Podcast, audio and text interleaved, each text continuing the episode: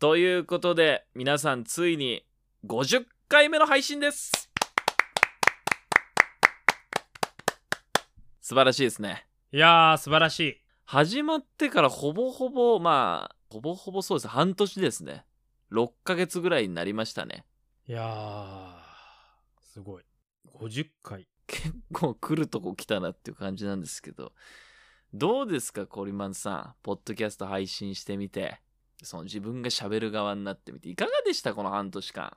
いや楽しかったしあの毎週なんか記事見つけたりさ俊一郎がどんな記事見つけてくるんだろうとか、あのこれあこの記事いいなとかなんかちょっとアンテナ高くなった感じがして、よかったです。そうね。今までもアンテナ張ってはいたけどさなんか敏感じゃなかったよな。そう。やっぱり誰かに話すって大事だなってやっぱ覚えてるもんねこう話したことって、うん。そうそうそう。確かに確かに。こう大変なことありました？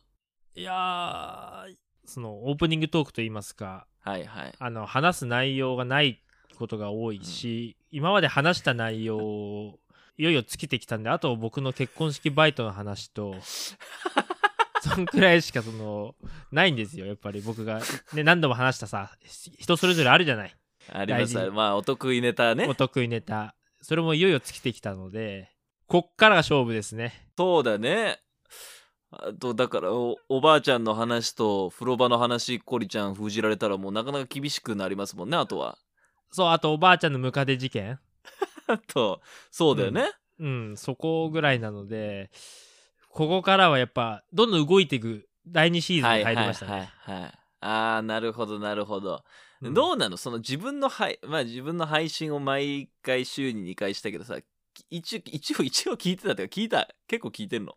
すっげえ聞いてるよ、そうなのね、うん。偉いね。俺めちゃくちゃ聞いてると思う。俺多分あのービュッフェ会とか10回ぐらい聞いてるよ俺。ほんとほんとこれ嘘じゃなく。うん。僕も結構そのランニングしながらアップする前に一応ほら検証しないといけないからさ、うん。変なとこないか。ランニングしながら聞いてんですけどね気づいたんですけどあのアゲアゲな洋楽聴きながら走るよりもこのポッドキャスト聞きながら走る方がめちゃめちゃ遅えっていう。タイムが死ぬほど遅くなるっていう。まあそれはまあ音楽だからね。あっちは。それは勝てないよ。あとこれ結構すごいなって思ったのはこれだ50回ってことは俺50回編集してんのよ。うん。で総時間で言うと何？1本30分として、えー25時間かバーって編集してるからさもうこう編集しててさ自分の波形が出てくるじゃん。ひろとうん。コリちゃんが何か言った時の波形を見ただけで自分が何て言ってるか分かんのよ。え？あーってリアクションなのかうん。そうそうって言ってんのかはいはいって言ってんのか結構分かるようになった。へえすげえ。それは何だろう何に使えるんだろうか分かんないけど。何にも使えないよね。波形職人になったよねでもね。あとですねあのー去年12月の調べたんですけど2019年ね。1年前の12月20日に Japan Podcast Awards っていうのが、えー審査が開始されてで、まあ、対象とか決まったんですけどこれ今年もあんのかっていうことなんですよ。あもうそんな時期か。去年なんか盛り上がったっていうかこんなんあるんだって話をした覚えがある。そうだよね。それでまあ俺らもやるかみたいなとこもあったもんね。4月に確か今年の4月に結果発表があって対象が決まってたんでこれ今年あるとしたらちょっとまあもち出すのはもちろん20作品がノミネートに入るんですよ。一般審査通るのが60とかだからまあ最低でも60ノミネート20とかにはちょっとこう入りたいですよね今年ね。周一郎親戚何人いる？え？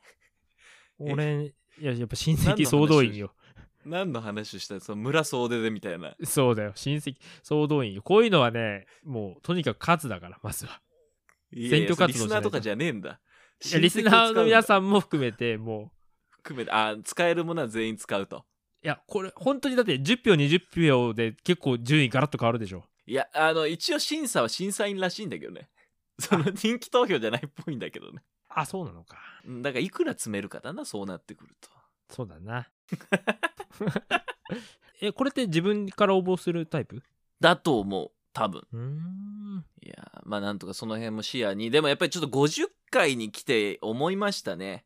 半年配信して。やっぱ100行きたいね。あー100ね。俺俺グッズ作りたい。夢俊一郎の夢は100あ確かに。マグカップとかマグカップとか。そうそう。ちょっとグッズも考えてリスナーの皆さんにまあグッズの前にリスナーの皆さんにそのどのシャープが良かったとか、まあ、どの議題とか別にもっと細かく言うとどの瞬間が良かったかっていうのを聞きたいのよね。あそうだよね。どんなフレーズが良かったみたい。な。で以前そのね DM で来てたんだけどランララさんっていう方から DM が来ててうん。あのいつも配信の概要欄に俺が殴り書きメモっていうのを書いてんのよ。もうこれ誰が見てんのか分かんねえけど、はいはい、はい、まあいいかと思って、うん。えーあのーあれ結構手間でめんどくせえなもうこれ書くのやめようかなって思った時にこの DM が来て私の中のベストオブ殴り書きメモは口の中歯だらけですって来てて。あのコリちゃんが、ね全部歯抜ける夢を見たって時に多分書いたと思うんだけど。なんかそういう風に書いてもらってああなんか書いててよかったなと思ったしそのあるじゃん。この50回の中でお気に入りフレーズみたいな。あるね。それをさあのちょっとみんなのお気に入りフレーズとかあってこうね。一番人気だったやつをあの T シャツのところのあの文字でね。書くみたいな。あ逆1メーターとか書いてほしいな。俺ちょっと俺もそうなのよ。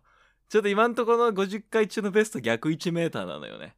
俺あとね俊一郎の「お前大名やか」は好きだよ。割と最近。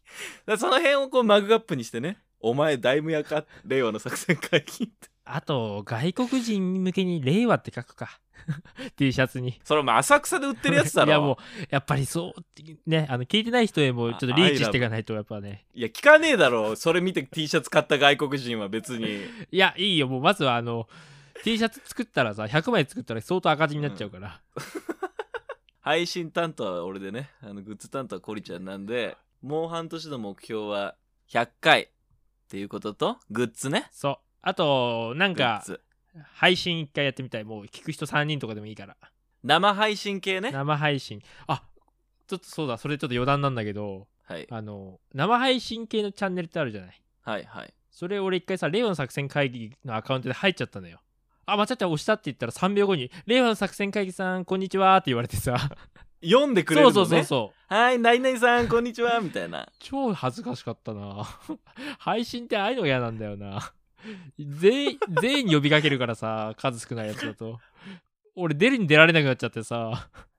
やべっつって期待させちゃったこの人たちにやべっおかしい。そうね。ちょっとそれ生配信系もやるということで。まあまあ50回到達してちょっと新たな目標もできましたので皆さん引き続き、えー配信の方お楽しみください。よろしくお願いします。お願いします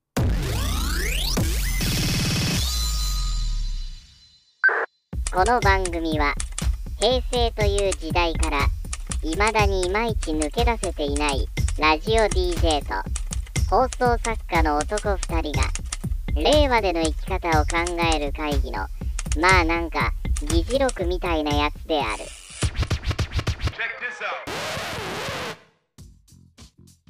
さあということで令和の作戦会議 DJ の俊一郎と放送作家のコリちゃんですお願いしますよろしくお願いします。さあ50回に到達したからといって我々やること一切変わりません。えー、お互いに一個一個持ってきた議題をああだなこうだなっていうそんな配信でございますけれども今週はコリマンさんからお願いします。はい、えー今回はもう50回にふさわしい僕が一番好きな雑誌の一番好きな回を持ってきました。おーい。はい。日経トレンディのこれ毎年恒例の企画です、えー今年のヒット30そして来年のヒット予測100を持ってきました。今月号ですね。いいですね。ちょっとこう今年も振り返りつつ未来を見据えたナイスな記事だ。そう本当に面白いんですよこの記事が、えーじゃあまずはですねえー今年のヒット商品ベスト301位何だと思いますか？わかりました。Zoom。4位いやーまあ鬼滅。1位正解、おー鬼滅か。まあそうだよな。鬼滅だな。えー1位鬼滅の刃。2位マスク消費。3位あつまれどうぶつの森。あーあったわ。4位 Zoom。はいはい。 Zoom だな。5位にレモン堂って知ってます？レモン堂。あのレレモンサワーのあの青いパッケージのレモンサワー阿部寛さんのやつわかるわかるわかる。これめちゃくちゃ売れてんだって。品薄になるぐらい。らしいねそれね。みたいな感じでねあのベスト30載ってるのでぜひ見てください。そして今日紹介したいのは来年のヒット予測ですよ。これこれこれこれ。えーこれね100個も載っててめちゃくちゃ面白いんでもうぜひ買ってほしいんですけど今回はあの僕が気になった3つを紹介したいと思います。はい。来年流行るもの、え1個目は多視点スポーツ観戦だそうです何何何？これ俊一郎君もスポーツの番組やってるからちょっと気になると思うんですけどももうこれから来年ね来年はもうスポーツを一つのカメラで見る時代は終わったそうです、えーこれからは自分の好きな角度からスポーツを見る。あーはいはいはい。サッカーだったらこのピッチ目線だったりとかまあ上から見たいっていう人もいるよねあの全体をね。そう。で野球だったら審判からの目線とか外野席からの目線とかあーいいですあねのスタジアムにいくつもカメラを置いてこうスワイプしながら自分の好きなとこからスポーツが見れるようになると。あここれがーそれ見たい。すごいでしょ？うん。でこれあのバスケとかサッカーとか野球では徐々にいろんなチームもやっていてあの俊一郎君にねゆかりのあるハマスタバーチャルハマスタっていうのも始まってるみたいよ、はあなるほどえーバーチャルハマスタは VR に横浜スタジアムを再現しアバターを通して球場の雰囲気を楽しみながら試合を観戦できる企画、えーショールームみたいな感じ。自分のアバターがスタジアム内にいてあー。でそこのモニターでみんなで見てチャットしたりとか、 Zoom で会話しながらみたいな。アバターもあれだろうね。ユニフォーム着せ替えてあさラミちゃん着てたりとかあーお前誰々だとか言ってね。そう。そうだよね。巨人のユニフォーム着てるアバターみんなでポッコポコにしてな 出てけよハマスタから。なんでおふざけんななんでよお前をバーチャル空間ですぐ喧嘩させようとするんだよ。そういう世界じゃないんだよ。平和な世界ね。で今これから想定してるのが駅伝とかゴルフの追っかけカメラだって、ああはいはい。駅伝だってさいろんなとこからカメラあったら楽しいじゃん。そうだよ。だってスイッチング向こうだとどうしてもトップの選手ばっかりね。あそうそうそうそういうことだよね。映ってちょっと俺の応援してるどこどこ大学とか欲しいもんな、うんこれが来ると。そして次 AI パーソナル教材。AI パーソナル教材。今ですね、まあ、政府が進めてるんですけども小中学生にパソコンとかね端末をもうみんなに配るっていうのはもうどんどん進んでいて来年はもうこれがもう定着すると。中でも AI を使ったこういうアプリとかが生徒たちにに広まってこのスララってアプリがあるんだけど、うん。このスララは、えー生徒たちがその自分のパソコンで試験とか解くじゃん。AI が勝手に分析して苦手を分析して、あこの復習問題やらせたらいいとか先生の指示なしで勝手にこの問題やらせましょうとかアドバイスくれるわけ。あーなるほどね。例えば授業開始とともにはいみんなタブレットで計算とか図してって言って先生が指示出しますと、はいはい。えープリントとか教科書はないと。でうん。先生はみんなの端末のこの一斉の画面を見てあつまずきうん。あこの子つまずいてんなってパソコンの画面に出てうん。大丈夫かなって見に行ったりとか、えーこの子が描いた図を見てあみんなこれ見てっつって電子の黒板にその子のね、えー問題のか解き方を解いてあこれいいよねってこういう解き方だけどちょっとどっか間違ってるみんなわかるかなとか。共有するのかそう。の子の画面そううそうそうそういうこともできる。そっか。であれでしょ他のサイトとか見ちゃってるやついたらファーフォンファーフォンってあの赤いサイレンが 鳴ってビービーみたいなことでしょ。やめてよプラネットシステムアメリカの。監視社会。監視社会。あの一斉テストとかももうあの試験結果が数ヶ月後に手紙で来るなんて時代終わったらしいよ。その場ですぐらしいよ。模試の結果とか。ジジイの先生があの指ベロベロしながらプリント配るっていうあの情緒ある光景もう見られなくなるんですか？タブレットになっちゃうと。あーベロベロ舐めてエンターキーを押すだけですね 癖で。ベロベロ舐めて「あみね行くよ」っつって「先生必要ないですよそれ」っていうツッコミが入るっていうもうそういうのが漫才の世界出てくるぐらいの。令和のあるあるボケだ。先生たちはそんなのをギャグにする時代ですね。はいそして最後。うん。はい。一番ワクワクした超速駅中産直市場長え名前だな。なんだそれ。漁港から都心へひとっ飛び時速320キロの新幹線に絶品プリップリの魚が乗車と。今ねこの JR が特に進めてるんですけども例えば東北新幹線が進めてるのはうん。宮城県石巻市で採れたアジやイサキイシダイなどを東北新幹線を使って東京駅まで届けると、ほうほうほう。つまり朝宮城で採れた魚が東京駅で午後並ぶの、で夜夕方夜にはみんなのお口に入るわけね。そう。だからこの物流革命が起きてるわけよ。はい。だからいよいよあの産直のものをその東京駅とか駅構内で買える時代が来るとワクワクしない。その日取れたものがさ全国から新幹線に乗って東京駅に来るっていう。なのでこれちょっとねワクワクしたんですけどもちょっと、まあ、僕たちもいろいろさこういうトピックは漁ってきたので最後に一個ずつさ来年流行るもの予想していきましょうよ。あー僕1個あるんですけど100日後死ぬワニってご存知ですか？いやいやいやもう死んでるしもう遅すぎるよ。何なの？死んでから引いたっちゃってます。もう腐敗してますもんはいして一個そのコリマンさんが言ったそうさっきのスポーツのライブ観戦で思ったのまさに思ったのはコロナでアーティストたちもさライブ配信になったじゃないですか。はい。でライブ配信見ててすごい快適だったの。うん。迫力っていうのはないんだけどこう座りながらゆったり見れるんですごいいいなと思ったんですけど唯一思ったのがそれこそこれスイッチング自分でしたいなっていう。例えばライブだったら俺らギターをよくよく見たいわけですよ、はい。ボーカルよりかは、うんそうなった時にライブライブハウスだったら自分の目線をそっちにやればいいんだけどライブ配信だとどうしてもさそれは無理じゃん。あスイッチング向こうだから。そうだね。だからあのあこれそれこそさっきのスポーツみたいな感じ。自分でこうギターだけ寄りで見たりとかそういう風にしたいなと思ったんですよ、ね、同じ原理だから絶対いけるよね。とか多分バンドの方が楽だろうしそう。スポーツよりだよね。まあそんなに動かないし固定だし各パート4人とか5人とか5つ分のカメラあと引きとかもっとカメラが増えればいいなと思ったんですよね。どうっすか？あ確かにアイドルとか持ってこいだよね。大人数のアイドルとかさ。なんとかちゃんだけ見たいとか言って。でしょ？うん。確かに。そうそうそうそう。そうああそれ入りそうだな。僕はですねはい。俊一郎君が言ってたあの草野球マッチングの SNS スポーツ SNS を入るああこれ俺はいやっぱね、はいはい。ずっとあの令和の作戦会議聞き直してて確かにと思って、うんうんうん。SNS 市場の中で確かにあのスポーツのマッチングってなかなか流行ってないもんね。そうね。あの出会い系だとさあの顔顔がさめっちゃモテたとかあってさ、はい。卓球の実力めっちゃ持ってたとかそういうのができてきたら面白いなと思って。草野球チームとかでさ、あのーだからマッチングアプリで男が身長盛るみたいな感じであの185センチ100キロって書いたんだけど来たら160ぐらいしかないみたいなね。そうそのスポーツ。チおい盛りすぎだよ みたいな。お前全然戦力になんねえじゃねえかよっていうね。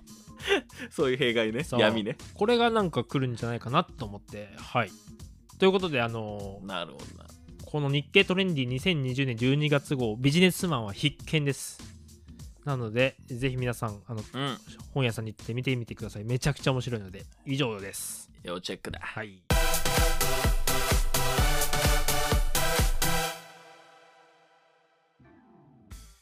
さあ続いて僕なんですけども僕はまた真逆いきます。ちょっと昭和バブルを振り返ろうかなと思いまして。ガマランドですか？ガマランドはもうあれは もう来年来るやつなんで。日経トレンディなんで。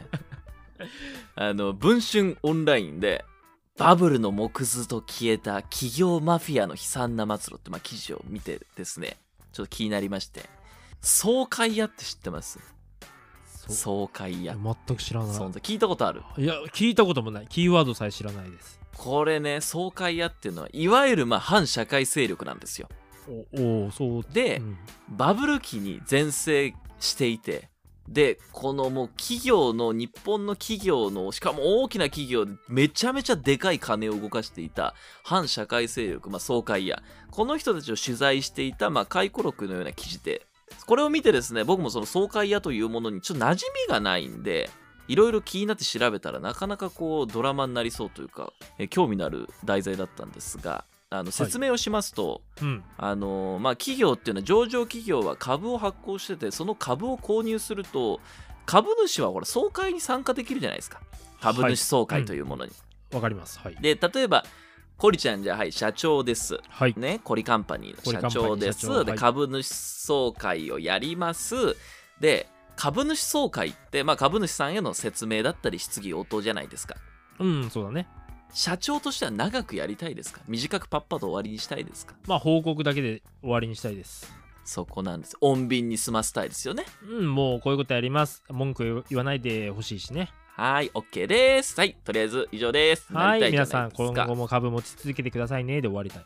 ただ、ここで出てくるのが総会屋で、総会屋っていうのは、長時間にわたって質問をしたり、ね、でその質問っていうのも経営についてとかのこう切れ味鋭い質問とかじゃなくて例えばなんかコリ社長あれですよね。なんか私生活女性問題ありますよね。とかそういうなんか聞かれたくないこととかそういうのだらだら長くたくさん質問してくるんですよ。えー、それは嫌だな。嫌でしょ？うん。嫌な時にじゃあお金ちょうだいおとなしくしてるからって言ってくるのが爽快嫌なんですよ。えっとそれはバックにそういう暴力団とかそういうのがいるってこと？違う？最初はいなかったんですけど、うん。これがやっぱりだんだんもうそことの交わりがあって、まあ、完全に反社会勢力になってたんですけど。へえまああれ裏で金もらってライバル企業にとかまあねあるかもしれないし、ね、そうなんですよ。でとにかくその株主総会長時間になるともう揉めてる問題企業みたいなイメージがついたりさコリちゃんだってさなんか変な質問とかされてオロオロする姿見せたくないじゃん。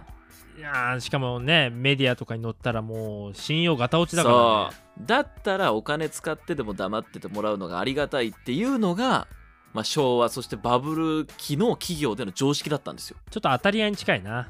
あそうそうそうそう。で今はもちろんコンプラとか法改正があってこういう行為は、えーできなくなってます。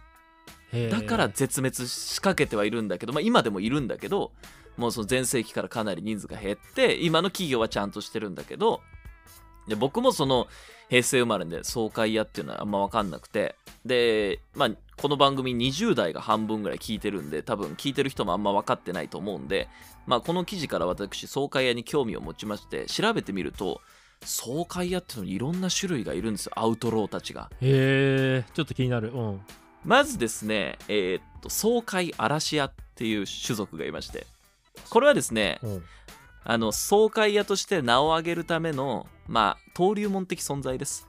爽快嵐屋。うんビギナービギナーです。はいまず、ん爽快屋になりたいんだったら、嵐屋からスタートです。チャオビねチャオビ チャオミです。はいえー爽快でまず行って、企業をああだこうだ言って攻撃して、やり込めて、まずそこで企業に対して、あれ？こいつやるなと思わせるところがスタートらしいんですよ。あいつはもう顔覚えてもらうんだそう。次に攻撃屋。おおなんかちょっとねなんか荒々しいなうんこれがすごいのが企業内の反対勢力とか、ライバル企業が雇ったりして、その企業を攻撃してもらうんですよ。はあもうミッションっていうか仕事だ本当にそう。攻撃の仕方はさっき言った通り、ああだこうだ言ったりとか、うん質問長引かせたりとか、うんそういうことするんですよ。ただ、じゃあ例えば攻撃屋がいた場合、企業はどうしますか？防衛屋を雇うんですよ。え？どういうこと？どういう？え？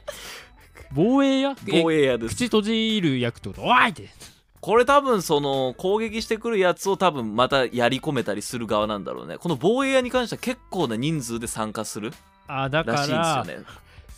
え？ちょっと静かにしろよお前っていう。ちょっと社長が話してるでしょうにそうだそうだっていうこと。っていう多分そうディフェンスサイドなんじゃない？面白いな。暴れないようにえ？圧力かけんじゃん。で、えーっとですね、仲裁屋ってのもいるんですよ。うんうんなんだ？なんか出てきたぞ仲裁屋はあの攻撃屋と防衛屋がこうやってるじゃん。うんその時に、まあまあまあまあって言って妥協案を出したりするんですよね。それは誰が雇ってんの？これも多分仲裁屋のやつが俺仲裁しますよって言ってんだと思う企業に対してなるほどだけど攻撃屋と慣れ合いで動くパターンもあるからその あの攻撃屋とタッグ組んでお前攻撃しろよ。俺仲裁入っから。あなるほど。その時はちょっとおとなしくしろよ。うわ面白い。うん。でえー、コリちゃんが向いてんのこれですね。万歳屋ですね。弱そう。モブキャラだろそんなやつ。誰だよ。これはですね何でもかんでも「いきなしいきなし!」ってでかい声で言うっていうあ役です。向いてるな。あでもそうか。えそれも企業側が雇ってんの？企業側ですよ。はあ。でいくらかもらうんだけどこいつらは本当にあのそうモブキャラでしてあの受付で金もらってそのまま帰るやつも多いっていう。う んあの仕事しないで帰るやつも多いんですよ。多分何人もいるからね。何人もいるから俺ぐらい帰ったってバレやしねえだろっつって大きな声だ出すだけだしみたいな。はあ面白いな。なんだその世界。そして総会屋の中で一番ランクが高いの。ま。進行屋。司会進行屋ですね。うん。などういうことだ？これはですね企業側の株主になって反対派の意見が出ました。いやちょっと待ちなさい。それを封じたり企業有利になるように総会をリードするっていう。それで報酬をもらうの。あー。だから総会屋の中でもランクが高いんで多分その経営の知識もそうだしまあおしゃべりの上手さもそうだし多分総会屋の中でも睨みが利く人じゃないとできないんだと思う。まいこと言いくるめる役ってことでしょ、う、うん、これは進行その現場での報酬だけじゃなくて顧問料っていう形でも月々ギャラをもらってたらしいんですよ。あー。だから周りの人からしたらこの人いいこと言うなって思わされてるんだね。そうそうそうそうでこういった感じでじゃあ例えば防衛屋はずっと防衛なのかってそうじゃなくてみんなその現場現場によって立場を変えて渡り歩いてお金をまあ巻き取っててもうほんとこれ悪い人たちだからねで言っちゃえば、も企業ね、に雇われてあー。桜って言い方でもいいのかな？企業からしたら。万歳屋なんかもうまさしくそうだよね。そういう人たちがいたんだ。面白中には株を本当に何百社も持って総会出てるっていう人もいたの。うん。今はこれは絶対にコンプラ的にありえないことなんだけれども、えーまあ、昔の企業は本当に大きい企業でもこういう人たちが雇っていたらしくて、まあ、騒がれたくない事なかれ主義っていうことでお金を渡していた時代でもあるらしいんすよね。いやこれは知らなかったですね。修一郎君どれがやりたい？やるとしたら。けど一番楽そうなのはあの攻撃屋と慣れ合い組んだ仲裁屋だよね。そまあまあまあまあコリちゃんコリちゃん落ち着いてっつって、まあ、お前が言うならなとか言って2人で金もらって帰るっていう。いやーそんな世界があったのか。思いましたよね。ちょっと池井戸先生と半沢新作あの半沢がバブル期にタイムスリップして戦うみたいな書いてもらえるかな？う。うん確かにね。半沢直樹に対して「そうだそうだ!」とか言ってるやつと。確かにこれドラマ映画化あんのかな？なんかすすげえテレ東系列とかで見たいよね日経 ねえ。なんか見たい見たい。まあ実際ね総会屋とかで調べると結構漫画の題材になったりとかしてるんで。あうーん。そう。だからなんかちょっとあ平成生まれの俺ら全く聞いたこともない知らなかったじゃん。知らなかった。なんかそんな平成生まれの僕らもそうだしこのなんか令和の時代だからこそ学んでおきたいちょっとまあ昭和の反社会勢力のご紹介でした周りの女子大生みんな聞いてます。令和の作戦会議。ということであっという間にエンディングです。はいお疲れ様でした。50回お疲れ様でした。そした。あのー皆さんからのねその50回よかったぞっていう、まあ、お褒めのメッセージもそうだしちょっとアンケートもしたいですよね。どのエピソードが良かったとかさ。あとなんかなんで聞き始めたかっていうさのも気になんない？そのもともと俺のラジオ聞いててっていう方もたくさんいるけど、それがほとんどだと思うよ。でもそうじゃなくて聞き始めた人も絶対いるじゃん。そうあのーそれめちゃくちゃ嬉しいのであもちろんねあの俊一郎くんきっかけで聞いてくれたのも嬉しいんですけどポッドキャストでたまたま見たとかさ。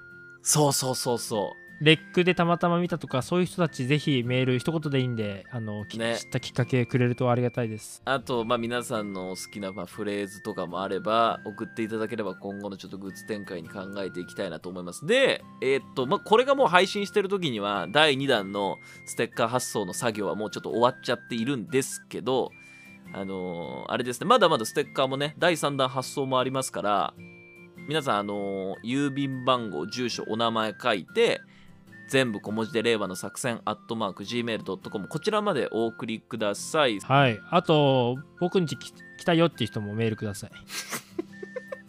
何すんの？来たいですっていう人が来たらどうする一緒にお茶飲むのよ。一緒に。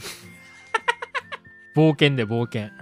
来る人も冒険で。僕いないんで2人でお茶飲んでください。そう二人でお茶飲む。むうわ冒険だわ。冒険でしょこれ。冒険だわ。あのもう性善説にもう僕は立つ。リスナーを信じる。そうでいや多分リスナーも冒険ではあるからな。そう冒険ではあるよね。良識のある人間同士のね戦いになってください。戦い方そう。もうその辺のお茶会もやりますんで、えーメールは全部小文字令和の作戦アットマーク Gmail.com までお送りください。じゃあねシャープ50はここまでということで次はシャープ51でお会いしましょう。それじゃあねみんな。バイバーイ。バイバーイ